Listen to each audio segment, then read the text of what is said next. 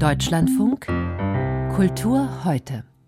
Es ist eine der schönsten, gleichzeitig aber auch eine der seltsamsten Geschichten der Literatur, Alice im Wunderland. Geschrieben hat Lewis Carroll diese Geschichte für seine kleine Nichte, aber eigentlich ist die Zuschreibung Kinderliteratur wenig sinnvoll. Zu dadaesk, zu absurd sind die Abenteuer des Mädchens Alice und der vielen Figuren, die den Roman bevölkern, rauchende Raupen zum Beispiel und weiße Kaninchen. Am Berliner Gorki-Theater hat der künstlerische Leiter Oliver Friljitsch den Stoff nun für die Bühne in die Gegenwart übersetzt. Was daraus geworden ist, das weiß unsere Theaterkritikerin Barbara Behrendt. Alice steht in einem kurzen, ärmlichen Kleid vor dem Loch eines Grenzzauns. Darüber Rollen von Stacheldraht. Gerade ist sie durch das Loch hindurchgeschlüpft, da wird sie von einem Mann in weißem Anzug aufgehalten. Sie sind also mit der Absicht hergekommen, die Grenze unseres Landes zu überschreiten. In der Tat. Gut, gut, gut. Dann ist es meine Pflicht, Sie jetzt förmlich darauf hinzuweisen, dass der Eintritt in das Königreich Wunderland Kindertränen sind. ja, ja, ja, Sie werden, Sie werden weinen müssen, sonst wird Ihnen der Zutritt in das Königreich Wunderland verweigert. Der Mann in Weiß, es ist das Kaninchen aus der Erzählung, wünscht Alice noch eine gute Integration. Dass es sich bei diesem Wunderland um einen grotesken Albtraum von Deutschland handelt, zeigen kurz darauf die Kronen des Königspaars. Es sind Miniaturen des Reichstagsgebäudes mit Glaskuppel.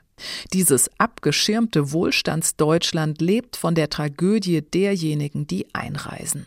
Die Tränen dienen zur Trinkwasserversorgung der Bevölkerung, zum Export, sie werden aber auch für Luxusbäder verschwendet.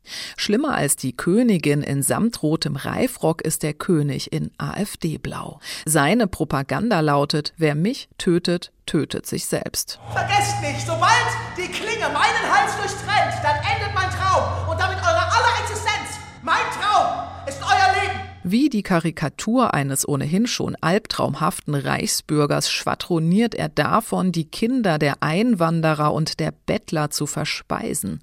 Damit wäre vieles zugleich gelöst. Der Klimawandel, die Migrations- und Versorgungskrise, der Streit um die Care-Arbeit. Im deutschen Wunderland häufen sich zudem die Schuldpäckchen. Eines nach dem anderen wird vom Paketboten hereingetragen. Was ist Deutschland? Das ist ein Land, Eure Majestät. Es Ach. ist im Moment sehr verwirrt. Äh, äh, äh, äh, äh, verwirrt. Ja, Euer Majestät, Sie können Ihr politisches Handeln in der Vergangenheit nicht mit dem politischen Handeln in der Gegenwart in Einklang bringen. Vermutlich ein Kommentar auf Deutschlands Verantwortung im Nahostkonflikt. Zuletzt, auch das ist neu, wird Alice zur Königin gekrönt und mutiert zur Tyrannin, die alles, was nicht der Norm entspricht, abschafft und die Zäune höher zieht. Der Regisseur Oliver Friljitsch tut ganz recht daran, Alice im Wunderland nicht als harmlose Kindergeschichte zu erzählen. Schließlich ist die Story schon bei Lewis Carroll eine beunruhigende Parabel auf eine grausame Gesellschaft, die völlig widersinnige Regeln verfolgt. Doch Friljitschs theatrale Mittel gleichen einer Brechstange. In den vergangenen Jahren wollte er am Gorki-Theater mit einer Kriegstrilogie provozieren, brachte aber nur brachiale Bilder und flache Gesellschaftsanalysen auf die Bühne.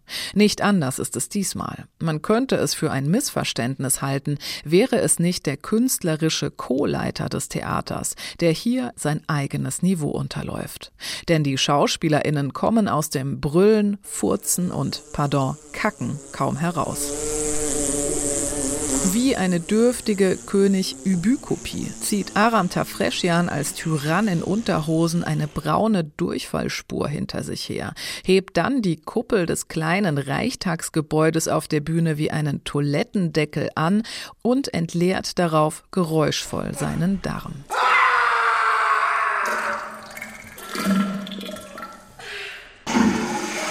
Dazu läuft die Nationalhymne. Danach wischen ihm seine Bediensteten mit der Deutschlandflagge den Hintern ab und er bekommt eine Erektion.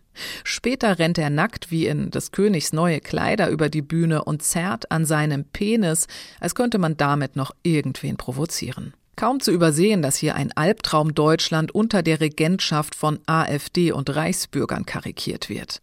Doch was soll mit diesem populistischen, pubertären Theater nun demonstriert werden? Dass bald auf Deutschland gekackt wird? Dass Olaf Scholz, der plakativ mit der Headline Wir müssen endlich im großen Stil abschieben auf den Grenzzaun projiziert wird, ein Vorbote der Tyrannenherrschaft ist? Einfach nur Pimmel und Kacker zeigen, damit lässt sich die politische Landschaft dann doch nicht hinreichend beschreiben. Alice im Wunderland in einer Bearbeitung von Oliver Friljitsch, eher nicht für Kinder am Gorki Theater in Berlin, Barbara Behrendt berichtete.